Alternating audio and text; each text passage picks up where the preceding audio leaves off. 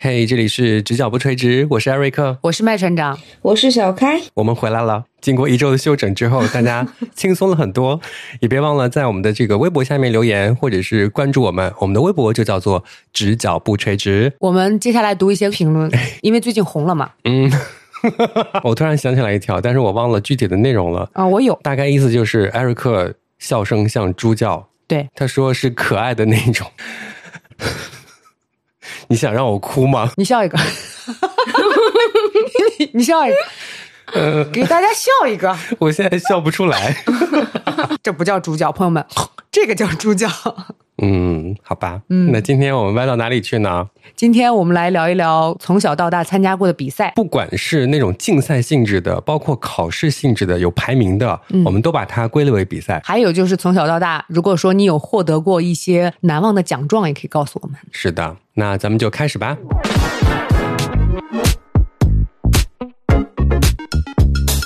先从小开说起吧，之前已经透露过了，他是参加比赛得到了自己的工作，而且那是一场主持人大赛啊，他拿到了冠军啊，朋友们。在自己的偶像面前拿到了冠军，对，再说一说这个心路历程吧。那就是一场奇妙的运气，朋友们。过完了以后，你回头想也觉得很奇怪。当时他有和你对视吗？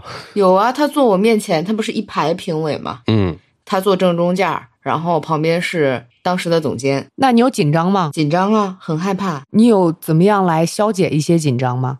在手心上写了三个人字，然后舔一口吃掉它。什么？什么？你写了什么？打开你的右手手心，拿左手在上面写人类的人呐，写三个，变成一个重，对吧？啊舔一下你的手心，然后把这个字吃掉它。这个是缓解紧张的一种情绪。谁教你的？你们听我瞎掰，你们俩真信的。我当时差点想接你这个故事，可以到玄学那一集。对，就是紧张的，很害怕。他当时给题，应该好像是上午给题，下午考，你中间有一中午的时间可以去准备，因为他当时的那个要求跟我们最早的要求一样，音乐起你要讲话，歌的第一句起你话要收掉，他是这个要求，所以你要卡准那个前奏的内容，大概是这样。对，其实有时候这种比赛呀、对于我个人来讲不难， 嗯，但是在别人面前去展示出来就非常的难。我现在真的不是比赛型的人了。而且他是在自己的偶像面前，我不知道怎么消解这个紧张。我刚才在问他之前，我给我自己的答案是，他会不会告诉自己说，那不就是我家人形立牌吗？有什么好紧张的？如果不知道这个梗的话，欢迎大家收听一下《直角不垂直》的第八集。追星追到了工作那一哇，你集，记性好好哦！ 这个事情就是一大部分是可能跟运气有关系，但是我要讲的接下来的这个是跟实力有关系，你俩要听吗？我当然要听了，和实力有关的。你到最后得奖了没有？我到最后没有得奖，就是跟实力有关系。我小学二年级，我们学校举办的吃西瓜大赛，哦，实力不行啊，老师不知道跟谁学的，他给孩子的西瓜全是，咱不是从中间一刀劈下去两个半圆吗？嗯，他就沿着那个圆的最大直径那个地方再切一刀，它就会变成一个厚厚的圆圆的片儿，周围一圈是瓜皮，它就像一个饼一样，你得有技巧。二年级谁懂啊？小朋友都跟饿狗一样扑上去在那儿啃，有呛着的，然后有咳嗽的，然后有吃不下去急哭的，然后有呼一脸的，谁都有，自然而然都输了。我也不知道那天冠军是谁。我后来都上到四年级了，有一天我姐回家了，我表姐说。我终于知道吃西瓜大赛怎么能赢。我说怎么能赢？她喊我二姑说：“妈，你给我切两两个圆形西瓜。”我们俩拿着，我表姐说：“你看，你要先从边边啃，牙卡在那个西瓜的皮跟瓤中间，你啃一圈儿，你那个瓤能去下来，这样你拿着吃，你就是第一名。”是这么比的。我到现在对吃西瓜这件事情记忆犹新。这个比赛，我觉得这个比赛没有赢家。孩子们呛的呀，当时有那种规则吗？就是西瓜皮不能破。真的不记得了，我就记得很惨烈，就你们就是那种小孩儿，就是脖子里挂一个饼，能能饿死那种。到处都是鲜红的汁水，真的很可怕。那个比赛， 那肯定要把那个皮咬掉一个缺口，自己就往里吃嘛，自己掰开也行啊。你都这么大了，你当然知道啦。哦，以这样的一个高龄，然后他去指导小学二年级的吃西瓜比赛，确实也没见过。对啊呀、就其实咱们每个人参加的比赛分门别类一下，我参加的大部 分都是那种文娱类的，比方说， 从小就什么歌咏比赛，我跟你讲，我小学都真的是我们学校的百灵鸟，甚至到初二之前都是初三变声了。哦，好，就那时候就唱高音唱的就无人能及，嗯，然后每到放学的时候，老师都会把我留下来，别人都是留堂，我不是，我是留下来要去跟老师商量排练什么歌，哦我们排练应该怎么排，就之类的，就一直在那边试唱。嗯好，可爱。，对，然后是小学的时候，然后到最后也没有拿名次。我就记得我们是在一个大剧院进行一个全市的那种歌咏比赛，我是领唱，然后到最后爸妈什么家人都去看了，啊也没有拿奖，哇，当时非常的失落。你对小时候参加合唱团领唱的那些曲目还有印象吗？你看呐、噔噔啦噔噔啦噔噔噔噔噔，这是啥歌来着？不知道，我也参加过合唱比赛，我也参加过，我们报一报曲目。等会儿麦传你先说。我是低声部的，嗯从小我就是低声 部。千里刀光影，啊，你们哇，唱唱这这个个呀呀，太酷这也了。太不少年儿童了吧？重整河山待后生是吗？想不到吧？哦我唱完了以后还要去长跑队儿。 我们小时候唱《编花篮》，我记得我也是二声部，大家唱《银个丹丹》，我们就要重复两遍。一个丹丹是啥？银个丹丹是里面一句词吧？“满山种满红牡丹”是那首歌，对不对？啊，是的，是的，是的，是那个歌。然后另外还有一个，我记得特别清楚，我们音乐那个指导老师说，我右手抬，你们就伸开小手往左喊，喊龙梅。然后我左手抬，指挥老师说你们往右喊，喊玉荣。我很久以后才明白，就是他当时在找那个应该是草原英雄小姐妹，嗯，嗯，救羊群还是救马群的故事，找那两个孩子，前面还要演一出这个。我多年以后才明白当中是为什么，因为太小了，那时候二年级、三年级的事情。但是我记得这件事儿，就是唱这个东西，那你们喊的时候是需要有感情的朗诵吗？我跟你讲，都快哭出来 了。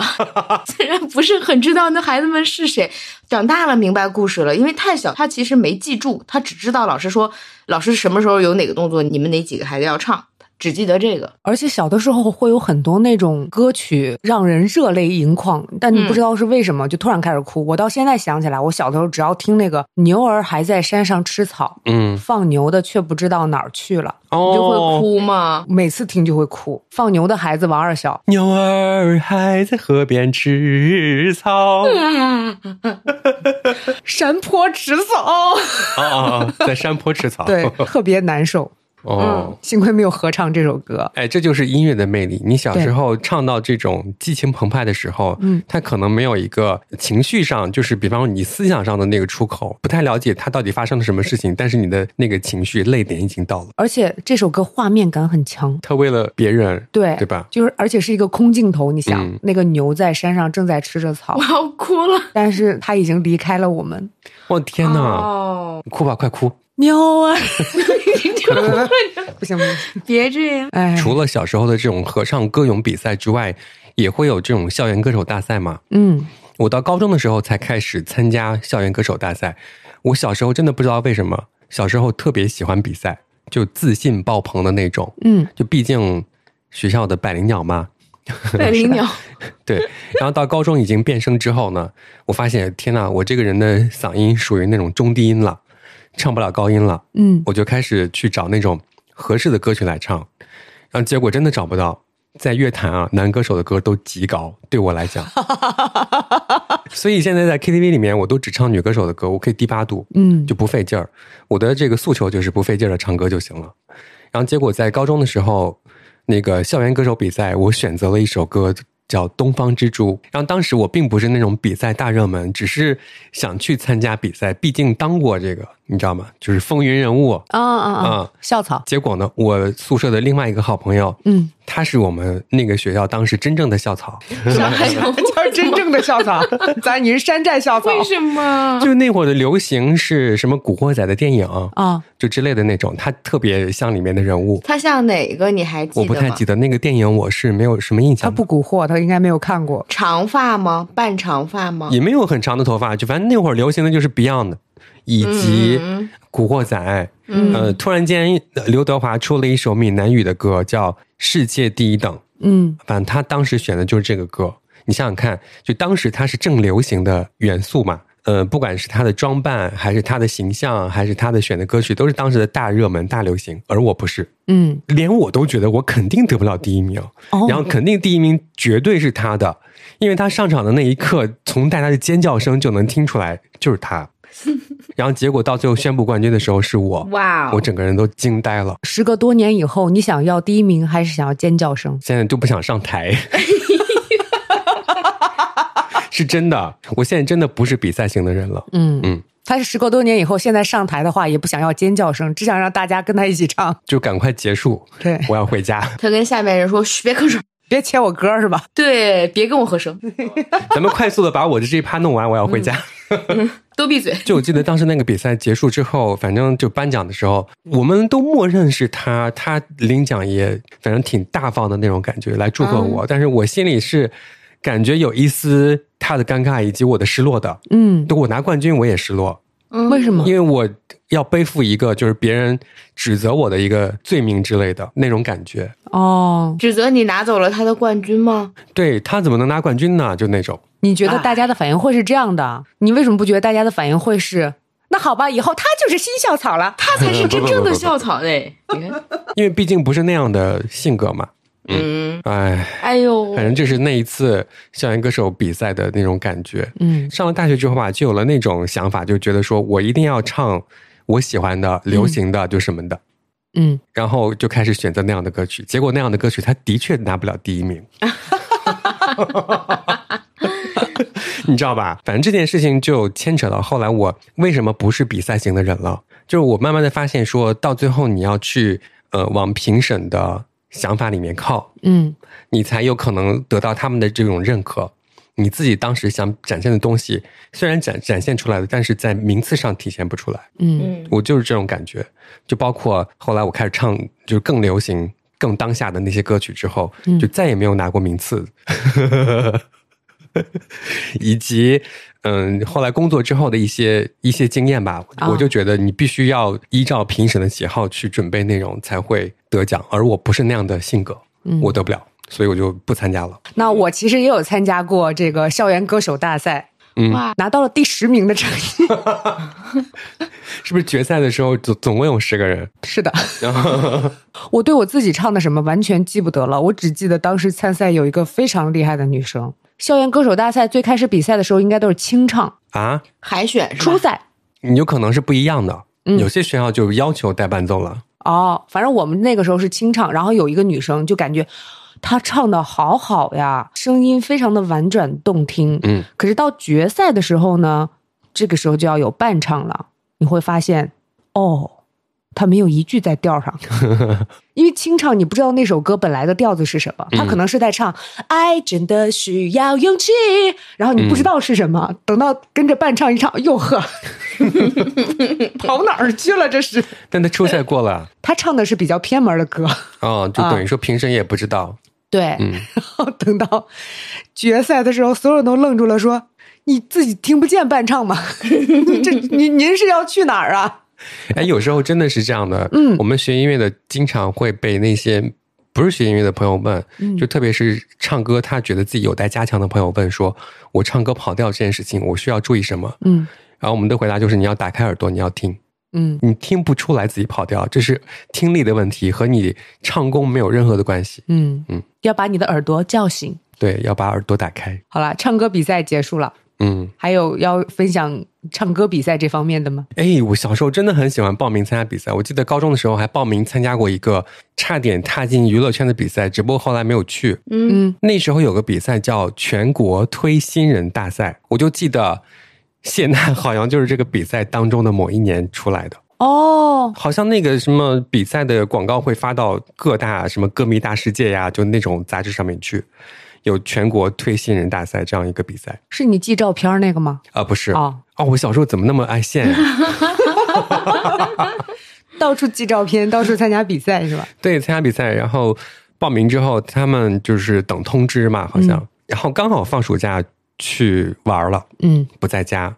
那时候家里电话都被打爆了。嗯哦，，那时候好像已经把什么歌曲啊、什么形象啊、什么都报上去了，那也是一个唱歌比赛是吗？对啊，谢娜是唱歌比赛出好来的像也有嗯表演啊、舞蹈之类的，哦。就各种各样的。没说这个新人踏进娱乐圈干嘛，也有可能唱歌，也有可能演戏，也有可能主持。对，幸亏你 没去，要不然我们少一个同事。去了之后我要参加浪姐了。 我高中老师非常的奇妙，他在根本我不知道辩论是什么的时候，他要组织一场辩论赛，是我的语文老师。那会儿的孩子不太懂什么所谓辩论技巧跟其他的，只知道就是 吵架，对我需要往这方向说，我需要跟你反着来。他大概只知道这么多的时候，高一老师那道题我记得特别清楚，老师那道题问的是铁杵磨成针。到底是不是无用功？你们需要辩论这件事情。印象非常好的一个男生，他分到了对面的队伍里面去。站起来之后，花了恨不得有二十分钟跟我讲什么叫铁杵磨成针。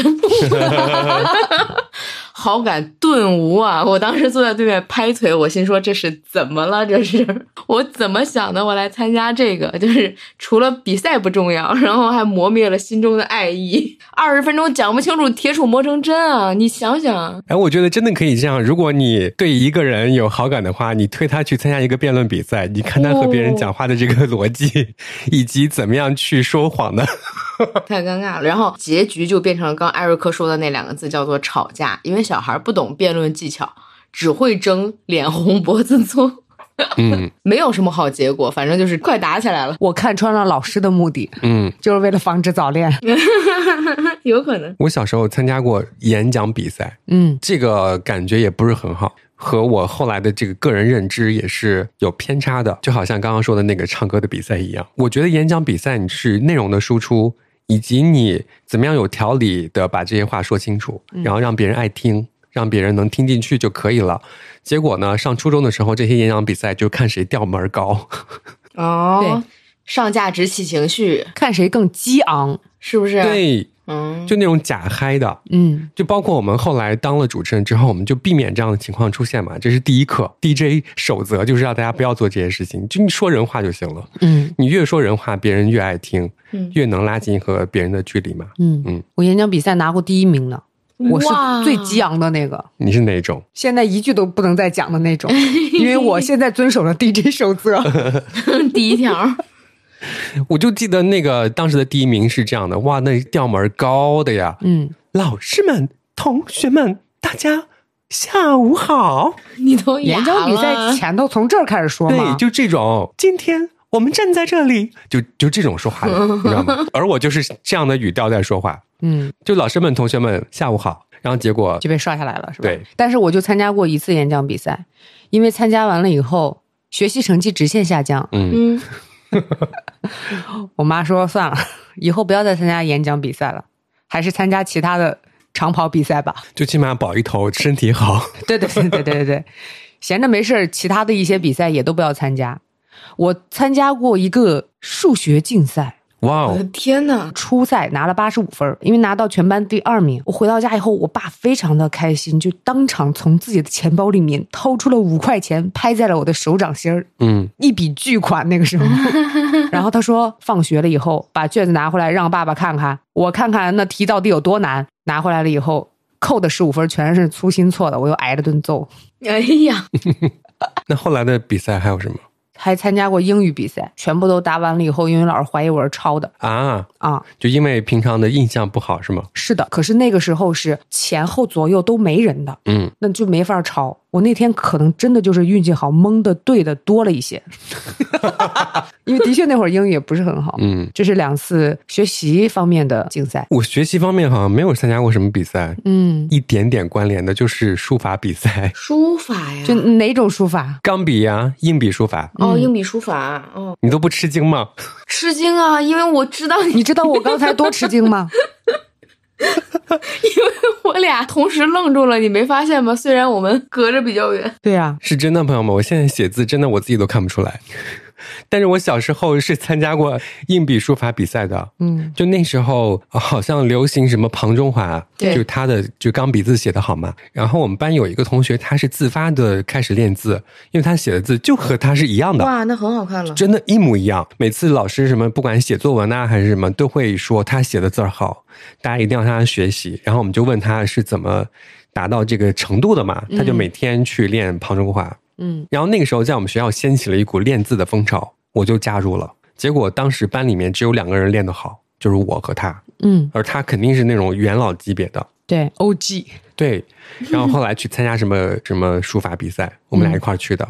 然后我也没有拿奖嘛，反正他好像他好像拿了第一名，他真的是写字非常好的。嗯反正当时庞中华的字写的像的就他和我，所以证明我的字是可以写好的。但是真的由于人太懒，就现在写字就所以你现在写的字我不认识，因为是因为你不想好好写是吗？是我现在，但是想好好写也写不成那样了，哎呀， 就我的手已经不听使唤了。我现在就很想拿一支笔 放在他这个地方，让他写一写。庞中华的横折钩是非常有他的个性的，对，我知道，啊，嗯横折折钩， 它会中间顿一下。对，我听不懂小的时候大家都练过那些，对，就是回忆和学习有一点点关系的这个，反正都是失败的案例，造就了以后不想参加任何比赛的一个性格。 好的，那接下来我来说一下我的一个人生高光吧。好，嗯我真的觉得那是我人生最高光的时候，是我人生中拿到的第一个冠军。我好像从小到大只拿到过一个冠军。啊，嗯，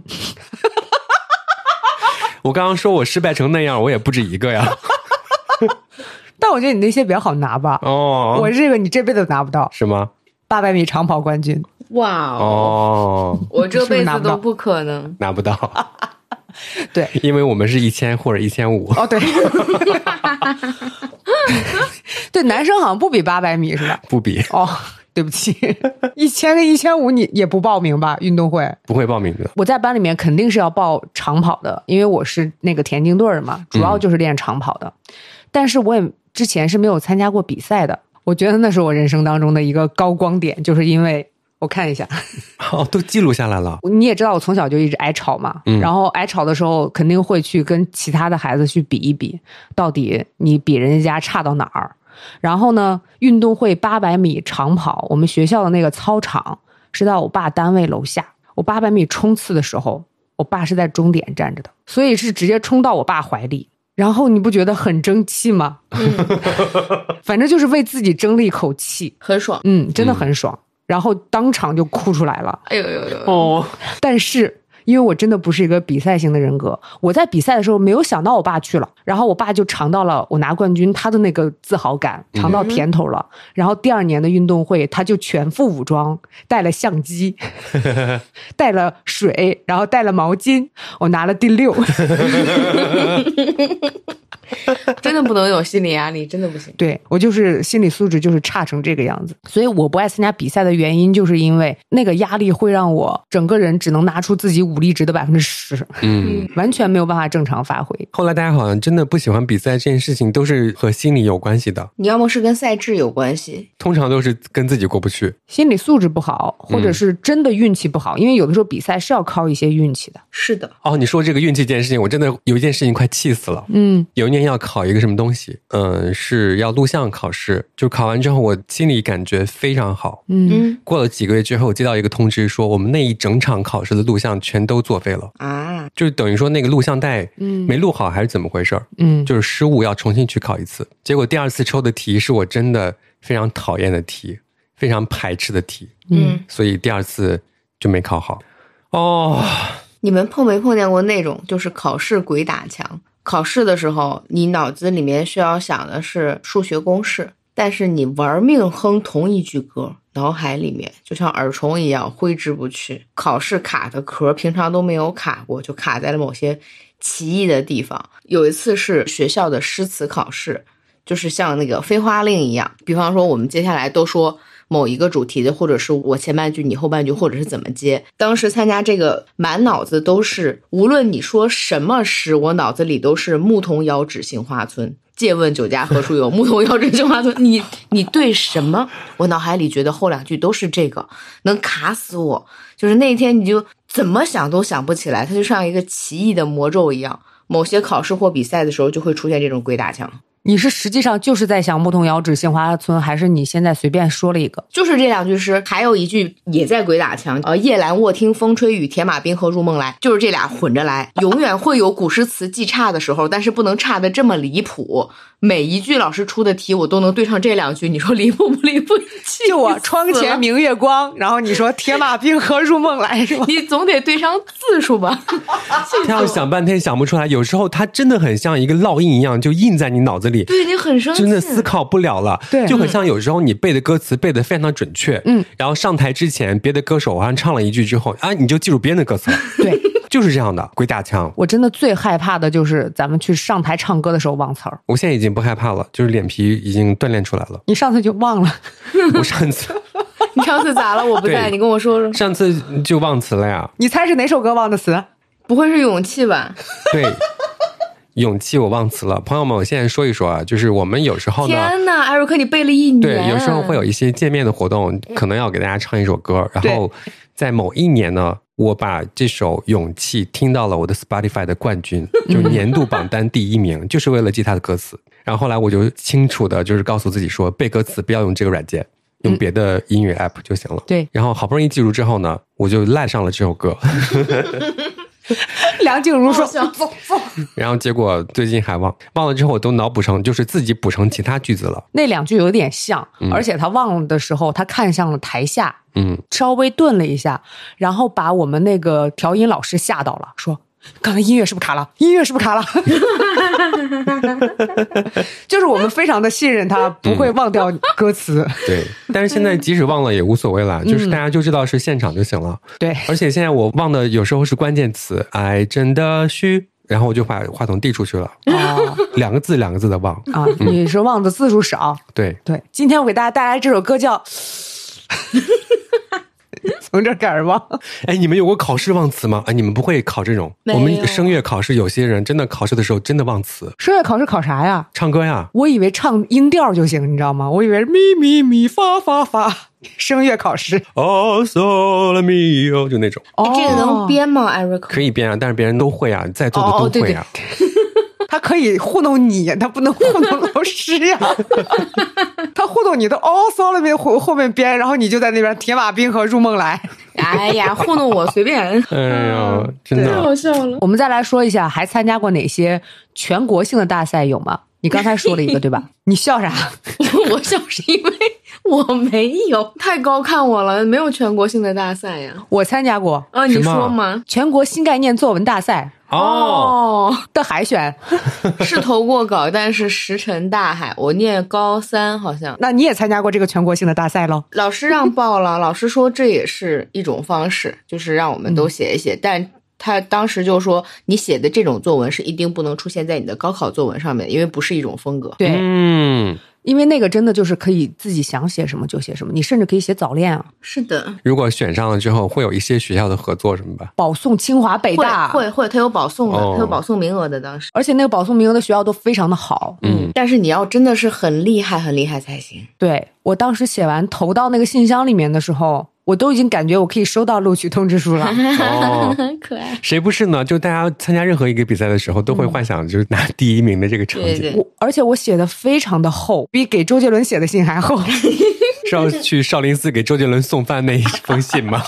哎，那个在哪一集里面？想要知道这件事，还是参考第八集。 对，追星那一集太啊好。听了，第八集。哎，其实我们有时候自己喜欢的播客的集和别人就是疯狂听的是不一样的。对， 有时候我们自己录的非常的爽，然后结果收听 不高。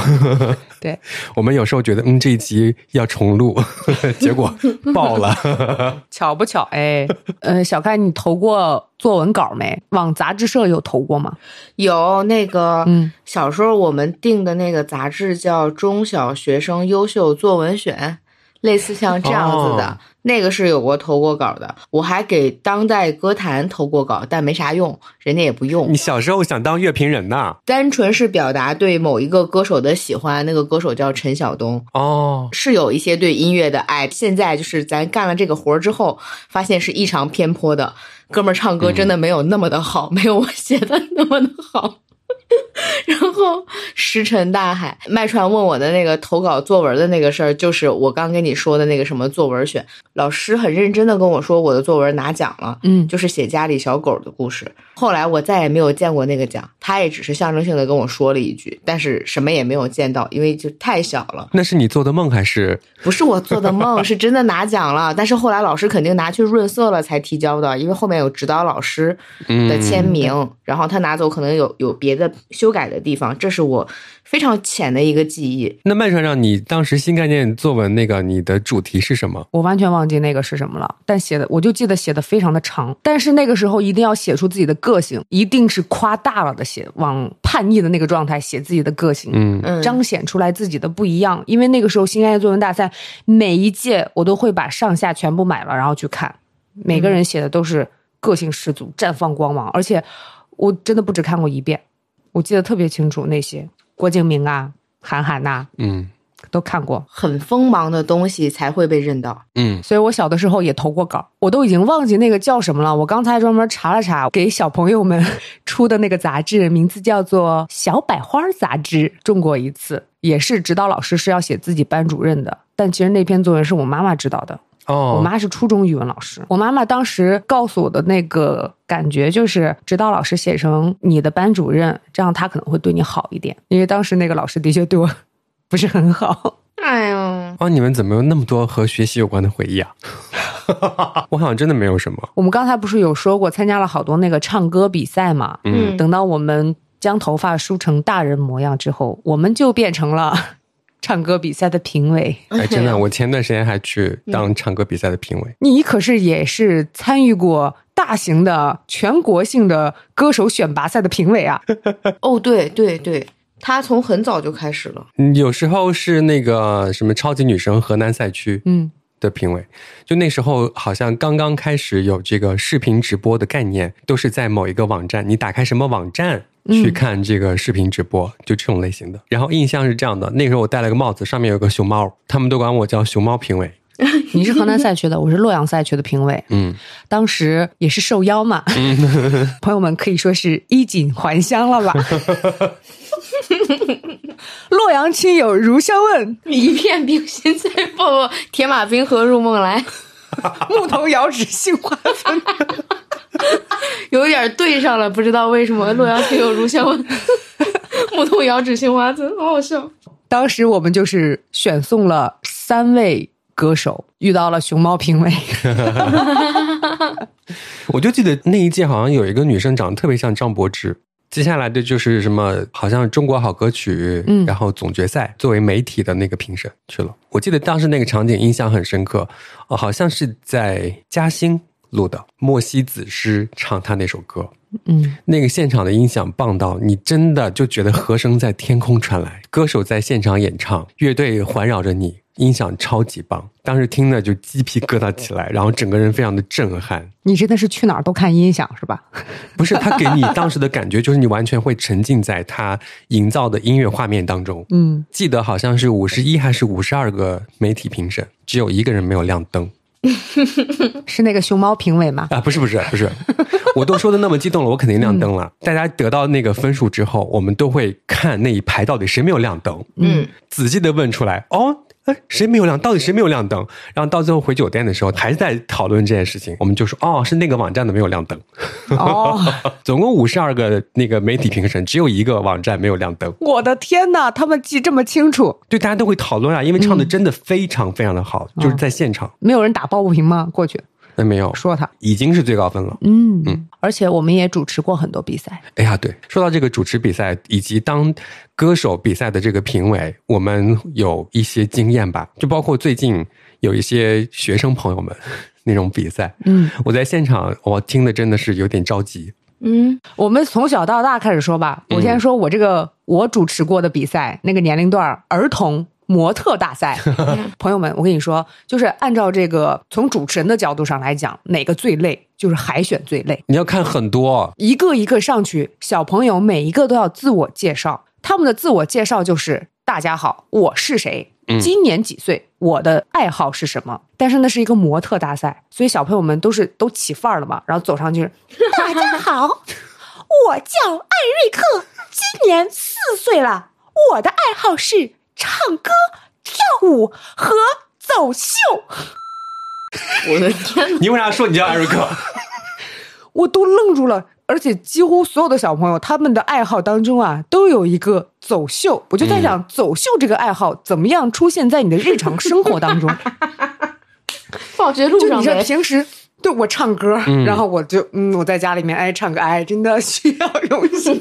那我跳舞对吧？我嗯呲嗯呲嗯呲，我走秀我怎么走嘛？我回到家，然后把门一关，然后突然开始 pose pose pose pose pose Vogue vogue，就这样吗？ 我我不知道他怎么样成为一个日常的爱好。家人就是说的啦，来走两步就那种。家人教的嘛。你不是模特大赛吗？我也当过那种小孩的评审，好像也是唱歌表演就什么的。我记得当时我还和另外一个评审发生了激烈的争 吵，哟呵，是真的，因为他要选的就是你刚刚模仿的这种。嗯，然后我说我们不要选这种人， 这种人，就不要选这种小朋友，都是被教的。嗯，他模仿的是大人的语气，嗯以及不正常的讲话的方式。你如果选出来一个这样的冠军，他会给别的小朋友一个不好的榜样，我觉得。对对，大家都会像他那样子。啊、对，就大家都觉得那样说话是正常的了，那样说话不正常。其实选小孩儿吧，比方说四五岁的、四岁以内的，我们就选那种就是特别天真，就是童言童语，他说话说不清都无所谓的。哦，对啊，我就要喜欢这样的，真实的表达自己的情绪啊，该笑的时候笑，该哭的时候哭，那多好呀！然后就因为这样的事情和另外一个评审发生了激烈的争吵，最后谁赢了？我赢了。 很好我想知道那个是谁。哦，那是激烈的争吵吗？你是不是骂他了？ 你肯定骂他了。你说那个瘪死，你给我然后吵到最后，旁边另外一个评审都看不下去，你妈别吵了。你你这段播不了了，全点大名。 哎呀，反正到最后，我觉得我赢得非常的爽，啊嗯就是不能让别的小朋友也都就是学大人说话了，嗯学大人说话真的，嗯嗯。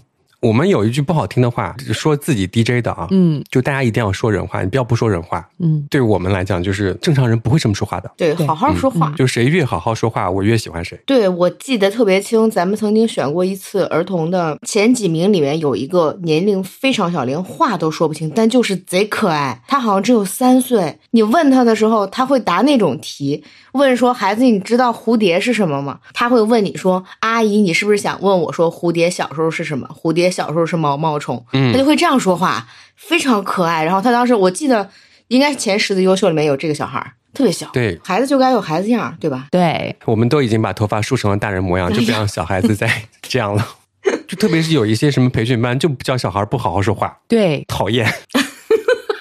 就前两天还碰见一个讨厌的小孩儿，真的，大家不要先对我贴标签啊！但是那个小孩真的很讨厌。就是我们那个演出结束之后呢，会有一些礼品没有发完。这个小孩大概七八岁吧，嗯，然后就说：“哇，你长得真帅，唱歌也好听。”我以为他是在夸你，对，然后他接下来补了一句说：“你不表示表示吗我都没听懂。？”是因为我背后有没有发完的奖品。哦，我说：“你这小孩真的太讨厌了， 快走！”还顺手给了他一个奖品。哎。 那他以后真的记住了。我跟你讲，呀，这是。啊我觉得这是大人教的。是啊，大人我们都已经这样了，不要再教小孩子变成这样了。是啊，我要哭了。 嗯，哎呦，艾瑞克，但是我现在在反思，我给他这个行为是不是对的？但是你不给他和你给他，我觉得对于他的人生没有什么大的影响。说不定我给他之后会毁了他， 哦嗯，让他觉得这件事情是有用的。不是在你这一件事情上，哎，对、你不给他，他也不会认为这件事情没用。嗯，我们做的最对的事情就是你坚持了是要什么样的小朋友成为冠军，最起码让孩子们知道说那样不一定对，嗯，或许当时再多说两句，就你直接过来要，我是会给你的，但是你不要这样要。哎呀，再碰到这样的情况就会这样子，嗯，你们小的时候有拿过奖状没？很多啊。有点高傲了吧？艾瑞您克讲好吗？您讲， 是走秀的奖状吗？ 不 是，我小学学习成绩真的非常的好，是哪种奖状？那奖状上面写的是什么？什么三好学生，什么第一全名阶就什么段的。第一名，对， 我这一生就拿过一次冠军和一张奖状，嗯，而且这张奖状我拿回家了以后，被他们两个笑了三年，为什么？因为那个奖状听起来就是实在是没有什么可以颁给你的。 文明、礼貌、积极分子，啊、是不是一听就知道就是你各方面都不太行？ 然后只能去巴结别人。就是因为我对老师说你不表示点什么吗？ 老师是给我写了个文明礼貌积极分子， 哎呦，是我唯一的一个奖状，我再也没有得过奖状。嗯所以我现在就指望着播客可以给 让我拥有一些新的荣 誉，苹果播客、小宇宙， 听到了吗？我们需要一个奖，嗯， 要不然女主播，要给我们颁奖，提前告诉我，然后我要买那个走红毯的衣服，哦好好好不好？好、嗯，想什么呢？ 不能临时从家里面随便拽一个衣服出来，那些衣服我还要上台唱歌呢。而我就不去了吧，我要当那个播客界的姚若龙， 哎呦， 没事儿，我拿你照片去。哇，挺会想的这一群人。哎呀，然后说起来，唱歌比赛的评审，我不知道别的评审会有一些什么样的感觉啊。但是我如果作为评审的话，我会把自己的那个想法真的带入到评审的工作当中，会和其他老师进行商议的。嗯就现在大学生他们选的歌曲，就很多都是一些音乐综艺上扒下来的伴奏。听到他们唱这样的歌曲，我觉得是可以的，但是。别人现场音乐综艺上的伴奏是为了这位歌手当场的表现专门做的伴奏，嗯它有时候真的不太符合你，嗯真的不如唱原唱的伴奏。嗯，嗯如果你和他那个声线很像，或表现力很像，哪怕你们的那种停顿都很像的话，你是可以尝试那种现场伴奏的。如果不是的话，达不到最好不要。嗯，前段时间比赛有整场下来十五个人唱吧，其中七个人选的都是这种伴奏。嗯，我当时听的就是，你知道这首歌的原唱是谁吗？不知道，他都不知道谁是原唱。所以朋友们，如果你也有音乐梦想的话，请记得刚才划过的重点。首先，你要唱哪首歌，请记得它的原唱是谁。 其次，尽量不要使用现场版的伴奏。就拿那个就是很红的什么歌手啊，《中国好声音》，嗯有时候现场的翻唱版本，它的确你看起来非常的棒，对，效果也很好。可是如果你在比赛的现场用这样的伴奏的话，有时候是不合适的，那个效果好，主要是因为歌手。以及他们的这个编排。对对，还有那种有时候吃不透歌曲背后的意思。对啊、嗯，我就见过一个小男孩唱张震岳的《再见》，然后在台上唱着唱着跳了起来，就非常开心。我怕我没有机会，我可太好了，我没有机会跟你说再见。对，跟台下互动啊、欢呼呀，就是跳了起来。我怕我没有哎姐，还在那 popping breaking 反正就类似这种，就跳得非常的欢乐。啊、然后我就在评的时候我就说：“你知道这首歌他在唱什么意思吗？”但是你的舞台表现是耶老子终于走了。 就一点眷恋都没有。嗯有时候一些歌曲它会有一些偏差啊，就是它的歌词和它的节奏，嗯虽然听起来是快乐的，可是背后的隐含伤嗯，是要唱出来的。如果唱不出这种故事性或者画面感的话，那就是一个笑话。你还不如唱一首真正快乐的歌曲。哎，真的有时候含蓄的表达，特别是中文歌当中很多。啊嗯，虽然歌曲叫“我不难过”什么的，可是他是真的非常难过才会唱出这样的话呀。对，哎我还记得之前就是这首歌，咱们的听众朋友说，她是跟自己的男朋友确定关系的时候，刚好听的是这首歌啊对然后就变成他们的定情歌。 然后我觉得这也很神奇。我第一次听《我不难过》的时候，刚好期末考试成绩出来了，我也感受到了其中的一些难过，可能跟歌词没有关系了。悲欢突然相通了，嗯哎，其实很多中文歌里面都有这种特别细腻的情感。我们曾经给大家推荐过一首易桀齐的《二手烟》，对在播客里也推荐给大家听一听。你刚听到的时候，可能会觉得它是一个比较有轻巧伴奏或者节奏有一点中快板的感觉，嗯能隐约感觉出是一首伤感的歌曲，但是知道背后的故事之后，我觉得大家都会泪奔。我和小开两个人，我们在给这首歌打榜的时候，真的啊、我们的直播就变成了哭播， 哭了半个小时。我突然有个想法，就是我们在某一集当中可以回归本行，给大家疯狂的推荐音乐。好 的，那今天就推荐易桀齐的这张专辑，叫做《有你真好》，里面十三首歌，我觉得绝大部分都可以当主打，真的可以听听看他对歌曲的情感表达。如果你真的不知道这首歌的情感到底是什么样的话，你这个时候反而去看一下这首歌的现场，看看那个歌手他是怎么演绎的，他是开心还是难过。你光看歌词，你脑补出一个故事线来，嗯也可以。是，好的，接下来听听看咱们听众朋友的投稿，有请 Q 猫。我感觉我应该算是那种比赛体质的人，每次遇到这种特别大大的考试或者面试，就很容易进入决赛，就这样子。然后就分享一下我考教师编制的时候吧，因为我当时报的专业是体育，但其实我本身不是学体育的。然后我们在那个去面试的时候，会先抽签儿，会先抽顺序。然后我当时我就说，我说只要不让我抽第一个，我抽哪个都行。然后我就上去抽了，结果一拿出来一号， 但后来我感觉就是抽一号真的是超级幸运，因为一号是要负责抽当天所有面试者的那个考题，考题都一样。结果一抽出来题目叫“鱼跃前滚翻就是这个鱼跃前前滚翻，前面那个鱼跃要怎么鱼跃呀？是不是像跳水一样？”，对他他是要站在那个垫子外一段距离，然后先跳，然后在那个空中完成一个翻滚，然后再翻到垫子上完成你的前滚翻。你面试之前不是要准备吗？在准备的时候，我们都默认不用准备这一课，因为知道不会有人考这个题。结果多少年没有考过的题就这样被我给抽出来了。因为我们面试的时候，其实平常要有一个展示分，你想，我不是那个体育专业，如果大家都需要展示的话，那我肯定比不过人家那个体育专业的人。但是当时这个动作真的是很难很难，就几乎没有人会吧。而且他当时那个面试的时候也没有提前准备那个体育的那个垫子，他应该也是默认大家不需要展示，因为这个动作也是有危险性的。最后那个面试出来之后，我们不都聚一块儿，然后就问一问各自的情况什么。然后就发现所有面试大概有二十个人吧，就只有两个人展示了这个动作，而且展示的都是前滚翻，也没有愉悦。所以我等于说是把所有人都拉到了统一的那个起跑线上跟大家比，然后最后也是就顺利上岸。就他的幸运点就在于抽了一个大家都不会的题，对，这算是有那种考试运、比赛运。好，接下来呢，有请 Neil。 啊，好的，我来分享一个，就是小的时候一段非常奇特的经历，就是参加小品比赛的经历。等一下，让我们笑一会儿。哇哇！我现在已经有一万个问题要问了。啊，就是险些一只脚踏进娱乐圈。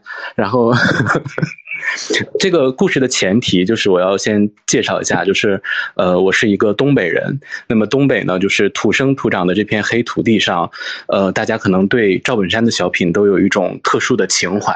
然后在我小的时候，呃，赵本山跟宋丹丹的小品，跟高秀敏的小品都非常的家喻户晓。我就是从小长在一个非常大的家族里面，然后是这个家族最小的孩子，所以每到过年的时候，我们家族的保留项目就是我就是一个人站在那个屋子的中间，然后把赵本山的小品从头到尾演一遍，然后供大家取乐开心。然后我也是， 然后小学的时候嘛，就我们的一个管文体的这个副校长这位老师呢，可能就发现了呃我和另外几个同学这方面的潜能，然后就组织我们去参加一些小学生的这种呃文娱类的小品表演比赛。然后那个时候我一开始呢是被选作演赵本山这个角色去参加的初赛，然后初赛进复赛以后，很多女生都被淘汰了，然后剩下的这个男生跟男生之间，大家都是凭借赵本山这个角色登上的复赛的这个舞台， 就要面临着这个角色的 PK 嘛。然后在老师中午的一段苦口婆心的这个教唆之下，后来就是呃，我因为可能比另外的那个男生呃更这个天性解放的更开啊，然后就承担起了这个反串的角色，然后。然后一开始搭档的时候呢，是演就是宋丹丹和赵本山那个，就是有人花钱吃喝，就是那个有人花钱点歌的那个小品， 啊然后去参加的这个比赛。后来就是一路杀进决赛，我觉得可能就是因为这个反串的这个演出的形式，在当时小学生的表演比赛里还是比较少见的。然后就进入到了决赛，后来决赛要换这个参赛的节目，然后又变成了赵本山跟高秀敏的这个小品，就是他有一个赵本山做梦中奖了的这样的一个小品。那个高秀敏老师在就是从事这个小品之前，他是唱二人转出身的嘛，他唱腔非常好。但是呢，当时处在五六年级这个尴尬的变声期，然后操着一股就是破锣嗓子，然后就非得要唱这几句。后来就是我记得是一个就是决赛那天的中午，特别特别的热，在那个比赛场的那个操场上，中午特别晒。我们那个管文体的副校长带着我和我另外的一个搭档，在那个操场上就训练我唱这段二人转。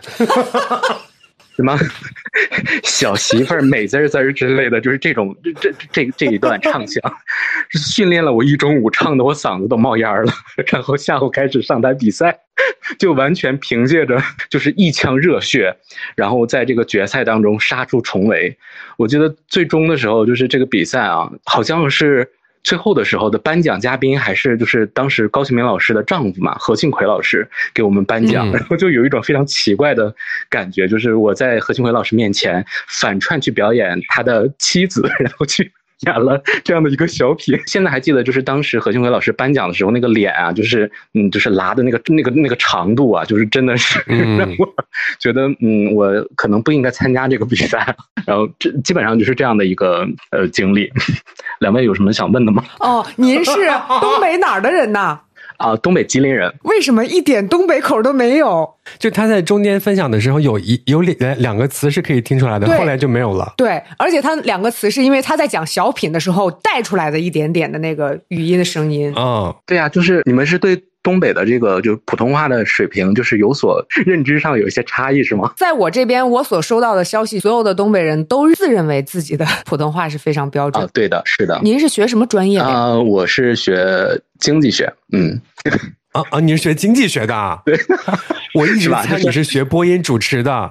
啊，不是，不是，不是，不是，曾经就是凭借这个反串这个小品的表演，差点踏进娱乐圈，然后结果突然悬崖勒马，然后开始 学了学了经济学这样的一个专业。你没有做过这方面的培训是吗？啊，我我没有接受过这方面的培训，啊所以你所有的基础全部都是通通过小品的练习。对，我觉得他主要是就是解放天性，敢于去表演。就从我现在这个角度去回想，就那段时间，就感觉完全像去看另外的一个人的人生一样。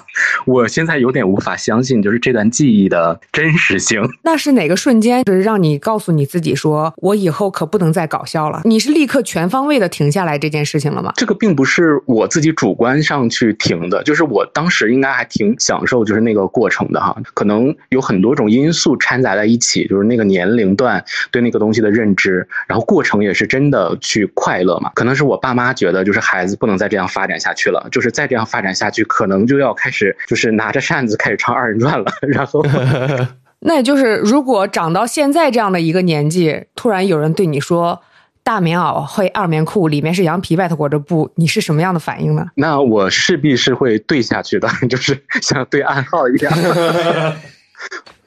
对，这个还是就是长在基因里的，就包括就是现在来讲，就很多赵本山啊他们的小品啊，有里面的台词也是，就你说上句就可以接下来下句的这种，呃这这这算童子功吗？这这 这这不算吧？我跟你讲，这就是那种耳濡目染啊。哦对就像我们，我从来没有学过那种戏曲的唱段什么的，但是你现在唱一句，我都能把所有后面的歌词唱得很清楚，很对。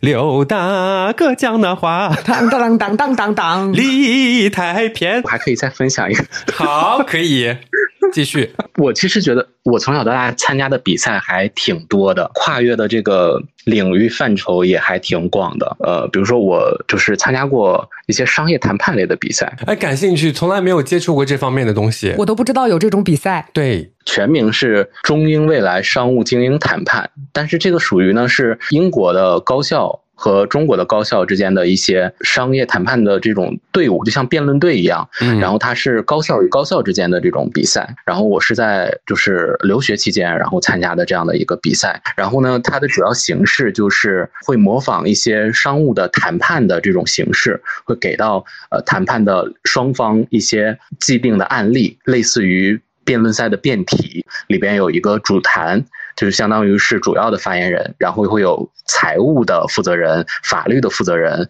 以及业务类的啊等等，可能根据不同案件的呃类型去组织这样的一个谈判的队伍。呃，比如说我每一步的让步需要对方用什么样的这个东西来交换呀、等等这种，然后最后去达成这样的一种协议，或者是推进这个案件在一个阶段的这种谈判。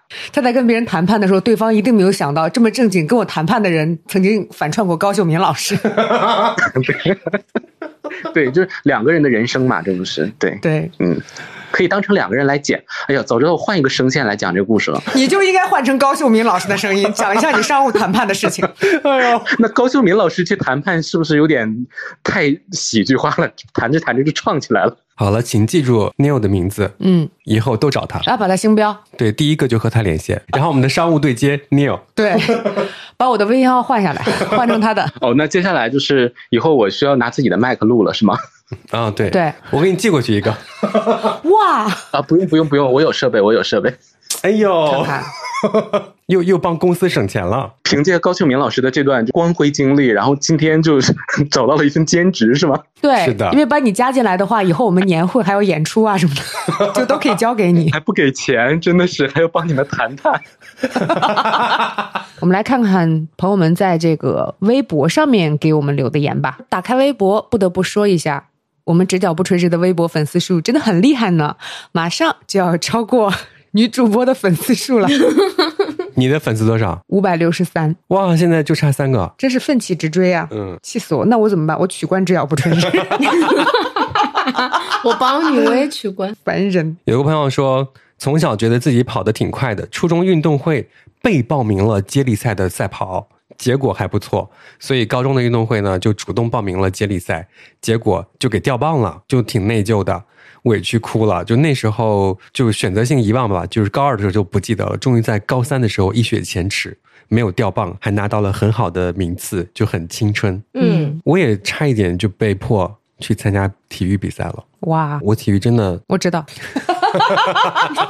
无需再多说。对，如果你们认识我的话，就知道我这辈子不可能参加体育比赛的。初中大家发育的那个时间不一样，嗯那时候我真的算挺高的了。有一天早读完之后，体育老师就到班里面去挑篮球队的队员，就说明天早上五点半，我们篮球队要要训练去参加那种。比赛了，他就每个班的去挑人啊，挑到我们班的时候呢，就挑了一个本身就打篮球又个子高的人，嗯，然后就说你们班还有其他人会打篮球吗？这个时候不知道哪一个别孙指了我一下， 他就让我第二天早上五点半去篮球队训练呀、嗯，我当时又没有办法违背老师的想法，我就去了。当天老师就说啊，你明天别来了， 连拍球都不会。这位朋友他说，完全不是比赛体制。要说考试的话，小学六年级第一次考全班第一，开家长会的时候和妈妈一起期待老师念排名，结果小学六年级就那一次家长会，老师忘记拿名单了，啊，我真的都替他惋惜。没有被念到，对，啊，气哭了，这个得，真的很难过。太委屈了。嗯哇，还有一个朋友他说，他们团建的有一个吃东西比赛，为了拿第一，一口吃了一个鸡蛋，差点被噎嗝屁。 嗯然后西瓜吃的让我想起来《西游记》里面八戒吃西瓜的样子，关键她是个女生。她说这些场景主要在当时才会觉得好笑。 没有，现在就觉得很好笑。 然后还有这一位啊，他说读高中分科之前，我在重点班有一个普通班的女生考了好几次全校第一，从此她在我的心中有特别的滤镜。分科之后都是文科，我留在了重点班，她也进了重点班，我们是兄弟班级。结果第一次月考，我就亲眼目睹了她从桌子底下拿出了手机，谁懂啊？我的心都碎了。后来她被处罚了，我有一种爱豆塌房的感觉。嗯，这个真的是好夸张啊！像那种看到之后真的会生气的。 对，还有个朋友他说，我这个是不属于比赛的啊，是考试。小学每次作文都能拿全班最高分，他记得满分是三十，他每次都能拿二十八、二十九分。嗯，然后有一次考试的命题是什么，他忘记了，只记得他写了一只狗。是小开你写的那只狗吗？到底是谁的狗？他说，一只我道听途说来的小狗的故事，大概就是从小养大的狗狗因为咬到了邻居，爸爸迫不得已把狗狗杀了的故事。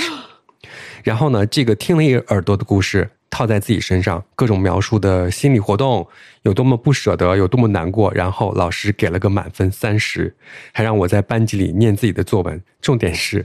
我还被自己编的故事感动到，边念边哭，班里的小伙伴都惊呆了。哎，我也有过念自己作文念哭过，哇还有哎小学经常会发生这样的事情，我们全班一起哭，哇，真 的我现在想起来，我念哭的那篇课文叫什么？嗯你一定会笑的。说后来，什么后来栀子花白花瓣，栀子花白花瓣，我们那个时候是军训结束了以后，每个人要写一篇军训的那个军训后感。嗯然后我大概写的就是有一些对比，很多排比句，大概就是最开始的时候，你看这个教官他很凶，但后来我们才知道怎么怎么样。嗯最开始的时候他呢，后来就自己念着念着就开始哭， 就后来就是发现教官都是为你好嘛。你真的是爱现，那个时候大家都要念呀、每个人都要上台念啊，逼不得已。对，但是还哭 了。接下来这个，他说最近的比赛就是朋友之间的那种泡温泉比赛， 这有什么好比的？看谁在最热的温泉里面能待二十分钟。嗯就是出来之后呢，可以吃一份八十八块的乳酪冰沙。他的朋友 A 泡到了最后，黑色的皮肤都看不出来黑色了，啊，整个人都发红了。我们都说 A 哥，算了算了，请你吃。他说不行，这是体育精神，真的泡足了时间，真的厉害，心服口服。这个好危险啊！是的，因为黑中是看不出红 的，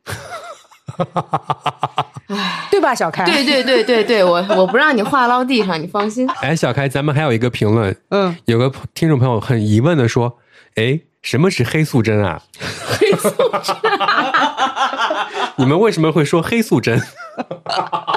那个 red 那个红包还有吗？等有一天他终于明白的时候，给他寄一个， 可笑死我了。哎这位朋友说的是，上高中的时候报名郑州赛区的超级女声，大概在零六零七年，到了现场，工作人员说，从那一年开始，年龄是必须满十八岁的。我的身份证上还有三天就满十八岁，但是那是报名的最后一天，等于说错两天没有拿到超级女声的冠军。零六年的冠军是尚雯婕。对，哦尚雯婕，你谢谢这位同学没有报名成功 吧？虽然不知道唱的怎么样，对，这位朋友说，上初中， 上初中校运动会的时候，班主任说了一句：“是时候启动最后一排为班级争光了。”我记到现在。哎班呀，班主任好幽默啊！接下来这位朋友说，我突然想起来，我小学的时候因为学习好，被老师推荐去参加过奥数比赛，但是我就考了四十多分儿，最高分好像是八十多分儿，丢人的很。我从此再也没有参加过任何比赛。然而，我女儿小学一年级，我报了奥数给她。我这个人真的是，你这君子报仇。小学一年级就要去受这种苦我的啊！？天呐！而且他们有很多其他的那个数学比赛，珠心算，你知道什么是珠心算吗 我当然知道了，我当然知道不是猪八戒那个猪啊，真的 是不是杀人诛心的诛哦，然后想吃为什么算不算数要用猪心， 不能吃吗？你俩知道我刚才听众录的时候我没有说话，但是我已经笑疯了。有个女孩讲她那个鱼跃前滚翻，啊，她讲的前 她讲的前十分钟，我都以为是高 高兴的前滚翻。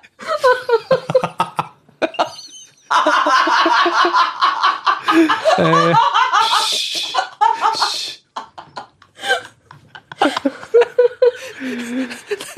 那就是还挺书面这个前滚翻，还是愉悦。麦站长来个猪心前滚翻，我不要用你的心前滚翻。好了，接下来的 这个朋友他说，参加工作之后呢，被迫要参加单位之间组织的演讲比赛，还要自己写稿子，实在没办法呢，就半抄半写的准备了一篇。结果在参加比赛的时候呢，比我早出场的一位选手，稿子的内容和我抄的一模一样。 如果碰到这种情况怎么办？大家，首先我就不会被逼着参加这种演讲比赛，嗯我是死都不会去的。出现这个情况退赛吧。我如果真的参加了这个演讲比赛，嗯前面一位选手说的和我一模一样，嗯，我现场不会改的，一样就一样吧。而且我不信下面的人真的在认真听。我来这个演讲比赛已经是丢人的了，嗯 不怕 了。其实我后来真的想到过一件事情，我在小学的时候有写过一篇作文儿，我不知道为什么每次交上去，老师就给我在那个作文本上画一个大叉，然后写重写。为什么？我的作文肯定是我妈辅导的，嗯，我妈也不知道为什么，我妈妈真的生气了。那个时候不是人手一本那个小学生优秀作文选吗？嗯我妈说抄抄吧，妈妈看着你抄，拿了个假好，然后老师让我站在台上念。啊，当时就是除了老师，每个人都有小学生优秀作文选。哇，我们班同学真的好好，没有一个人拆穿我，我全部念完了。然后放学的时候，好像还有一个男生走到我旁边，故意对我说了一句：“你写的挺好的这篇作文。”我到现在都记得，真的是硬着头皮上去念的，因为所有人都知道我是抄的。唉，有那种感觉了，非要让小孩装作大人模样。对，对，变成那副样子，写那样的作文。我妈是老师，我妈都不知道我为什么要重写。哦，我记得我小时候写作文，老师给我经常批的那个批语是内容空洞。 他想让我总结出一些什么道理来，可是小孩怎么讲道理呀、你不是还有一个故事吗？全国大学生艺术节啊，嗯，哦，那个厉害。你是哪方面的艺术？舞蹈啊，哇，你舞蹈是跳的什么？跳的现代舞，反正成绩挺好的，嗯，第一名。哦，哦呦，你给我跳一个我看。花了大概好几个月去练排练， 嗯，每天早上练早功，还有晚自习，是跪在地上那个吗？反正有那个动作，我就记得我的裤子都，我不知道那个材质是什么，在排练的时候我都烧伤了，摩摩擦擦是吗对对对对对，哇嗯，反正排练很辛苦，那个时候还每个人都带一个贵的泳衣， 就这还烧伤 了。对，那会有那种很高难度的动作吗？有啊，飞踢啊，然后什么的劈叉呀、鱼跃龙门鱼。跃后空 翻，我们有鱼跃后滚翻，笑死人就是后滚翻之后，你的脚要就是在空中停留一秒钟、两秒钟的时间，在翻的过程当中哇得，到一个伸展的美感。 好想看鱼跃后滚翻啊，怎么办？我要讲一件搞笑的事情，我就排练的时候肯定会出一些糗事，我要讲出来，我这个人设就崩塌。我告诉你，你是啥人设呀？干净的人设。你要讲放屁吗？哎呀，谁放屁？我就是有那种托举动作嘛。哇，我们那个舞蹈真的难到什么程度呢？比方说十分钟的舞蹈，女演员在男演员身上八分钟。你听听你这句话说的啥？是这样的，他要先跳到我背上，接下来他要踩着我的手站起来，再跨坐在我的肩膀上，他下一个什么前桥从我肩膀上翻下来，嗯，然后我再托举他蹦高高那种， 他是横向的，然后我就搂起他，然后转两圈儿， 然后整个舞蹈都是这样的。他一走远，我把他拉回来，然后再抱起来他，他他一上来没有憋住，举高高的时候放屁屁啦。对你虽然是叠词，但是听起来依然有点味道，笑翻了，你知道吗？嗯，搂起来，你知道什么概念吗？是他的头在我的那个位置。他听见之后，就整个人就蜷缩起来了，你知道吧？就因为两个人的配合的舞蹈，两个人都要用力的，不把自己挺直的话，就根本抱不住他的。他整个人就卸下来了嘛，然后我们两个人就在地上笑作一团，嗯，别人都不知道发生了什么事情。我连这种事情都在播客里讲吗？那咋了？要不我们每个人 讲一个？可以啊，我不，我们不仅不讲，我们还说啊，艾瑞克怎么办？你的人设崩塌了。还对着别人的脸。对啊，开小火车还有哪些比赛没有和我们分享呢？ 那个比赛真的是现在想起来只有两个字可以形容，就是荒唐。初二的时候，我老师是一个刚从师范毕业的，他特别喜欢《红楼梦》，然后他就让大家都读，然后让大家采演。意思就是我们要把其中的那个某一些桥段给演出来。我现在记得特别清的桥段，有一个是刘姥姥进大观园，路上摔一跤，凤姐儿捉弄她，就大概这么长一段，这是一个；另外一个是薛宝钗偷听小红说话，我演小红， 偷听小红说话，栽赃林黛玉，你演了一个这么配的角色，可不吗？我还喜欢云歌，老师让孩子们把这个演出来，当时的小孩能理解出来就已经不错了， 你都不知道有多惨不忍睹。但我就记得这一幕，也就是这件事儿让我觉得说，这个老师跟别的老师他真的是有点不一样，他带你去感兴趣一些文学上面他感兴趣的事情。老师参演了吗，老师参演啥？老师演谁？ 刘姥姥吗？因为我觉得就是应该没有人愿意演刘姥姥，可能老师说那我就勉为其难来演一下。我第一次知道什么是《红楼梦》，大概就是因为这件事可。以让咱们那个听众去演刘姥姥呀？ 反串的那位是不是？啊 我们不是还有一个问题吗？要是有这个比赛，我指定可以拿第一。你有想过吗？只能在吃某些奇特的调味料方面能胜出。有一个东西叫木姜子油，我身边有很多人都不太接受那个东西，仅次于对鱼腥草的厌恶，木姜子油不是荆芥味儿吗？有一点像。我周围有好多人吃不了那个味儿。那个很好吃啊，对啊你看吧，你看吧，对吧？就有一次我吃一个凉拌菜，我就说，哎，这里面虽然没有荆芥，但是怎么会有荆芥的味道？嗯，然后那次我才真正的知道这个东西。朋友们，如果你对河南的荆芥有一些想法，想尝试一下的话，你可以先从这个什么木姜子油开始，对两个味道是有点像的。对，它有清凉的味道在里面。我甚至看到网上有一些人专门买荆芥吃，对这个植物非常的感兴趣，然后他们的吃法都是错的，对他们连杆儿吃，对，整条涮下来咬不断。我们河南人只吃叶子， 然后吃辣这个这个事情，我现在已经不行了。我觉得麦船长可以参加这个吃辣比赛。我真的很心动，因为我之前有在那个短视频上面看过有一家他那个牛肉面，嗯，它就是有一个指定的时间，如果你在几分钟之内全部吃完，你就可以免费，上海的有一家什么牛蛙也是这样的，牛蛙面还是牛蛙什么？好像是对，嗯三十分钟以内吃完爆辣的，他还会把你的名字挂在他们店里面。嗯， 是。你说这句话的时候，这真的很自豪的那个状态。，对我朋友可以呀、我朋友可以呀、麦船长可以呀、不想把麦船长和牛蛙挂在一起。 你一定要去。如果去上海的这家店还在的话，一定要去挑战一下。如果说正在听节目的你知道的话，就可以在我们的那个评论下面给我们留言告诉我们哈，对，先把麦船长的名字挂上去。或者你们去参赛用我的名字。 我之前刷社交网络的时候，然后有看到就是广东人嘛，放一点点辣椒在嗯自己那个面碗里面，一点点说，哇、这样会不会太辣？ 然后就看到下面四川的朋友留言说，来滴我眼里。 那也不至于。 笑半天，我看着评论。但是我觉得，如果让我选一个比赛的话，我特别擅长记别人的生日，记别人的生日记到我想忘掉。都忘不掉还闹过笑话。有一个朋友刚认识没多久，在聊天的时候，他说：“哦，我跟福尔摩斯是一天生日。”我本人就非常会记福尔摩斯，就是名人的生 日，最主要的是记他们的生日。所以一月六号那天， 我就刚好想起来了啊，谁不喜欢别人祝他生日快乐呢？ 嗯，我就祝他生日快乐。嗯，他可能就误会了，不会，你喜欢他是吗？他的感觉就是，哦，你怎么突然祝我生日快乐？嗯，你看你那个样子，不仅记得你们的生日，我还记得就是哪个名人跟你们是一天生日吗？ 对，太好笑了。他每年都祝我跟瑞安娜生日快乐。你那个小脑瓜里每天都在想什么？戴米摩尔和里昂纳多·迪卡普里奥都是双十一，哦、我的天哪！今天说到那么多比赛，不知道有没有你参加过的这种比赛呢？可以在评论区让大家开开眼。如果你真的有参加过非常奇特的比赛，我们真的很想听听看，能不能超越我们的那位听众朋友。 对，其实我们三个还是比较常规了。嗯有明星梦的朋友会参加什么全国推新人大赛？还有一些舞蹈动作就不在此一一列举了。 哎，如果真是有那种你觉得在某一个根本就没有这个比赛的领域里面你能赢，你也写下来，在评论区好不好？今天节目的最后呢，我就给那个搭档道个歉，你辛苦了。他可能现在午夜梦回。